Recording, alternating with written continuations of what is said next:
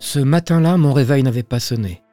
Je devais me réveiller à 8h30 pour faire quelques courses et amener Annie à son cours de pilates en centre-ville. Il n'a pas sonné, mais je me suis réveillé à 6 heures.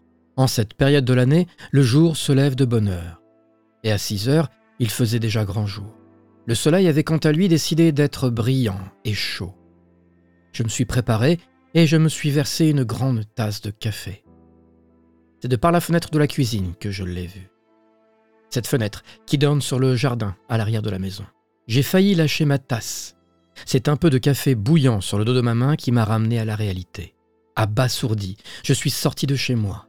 L'air frais du matin, le calme assourdissant et la douce lumière ont à leur manière contribué à l'étrangeté de la scène. Pieds nus dans l'herbe pleine de rosée, je la regardais.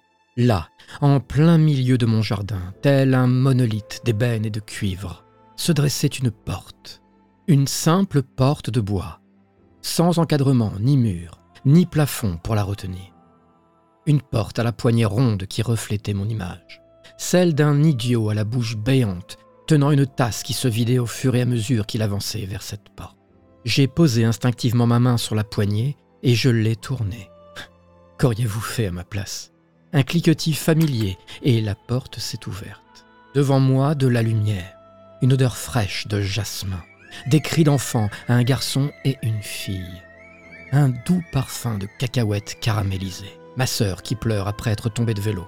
Le garçon qui essaye maladroitement de la réconforter. Je dois être le garçon. Je, je suis le garçon. Elle et moi, en pleurs devant cette femme qui part avec une valise. Une femme que nous avons appelée maman. Ce jour-là, une maman et une femme sont parties, ont disparu par cette porte, dans une magnifique robe à fleurs bleues.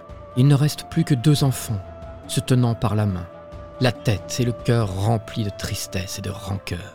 Toute force me quitte et la tasse tombe sur le gazon. Le garçon et la fille relèvent la tête et me montrent du doigt. Un son strident monte crescendo. Une sonnerie, non, non, une alarme.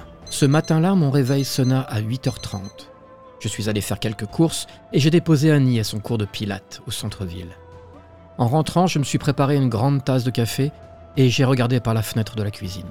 Le grand jardin à l'arrière de la maison était vide. Soudain, on sonne à la porte. Je vais ouvrir.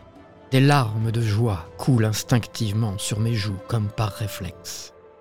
La femme, la maman, était revenue. Dans sa magnifique robe à fleurs bleues. Elle tenait dans la main droite une valise et dans la gauche un morceau de papier avec notre adresse écrite dessus. Elle me sourit et je n'ai plus de tristesse ni de rancœur.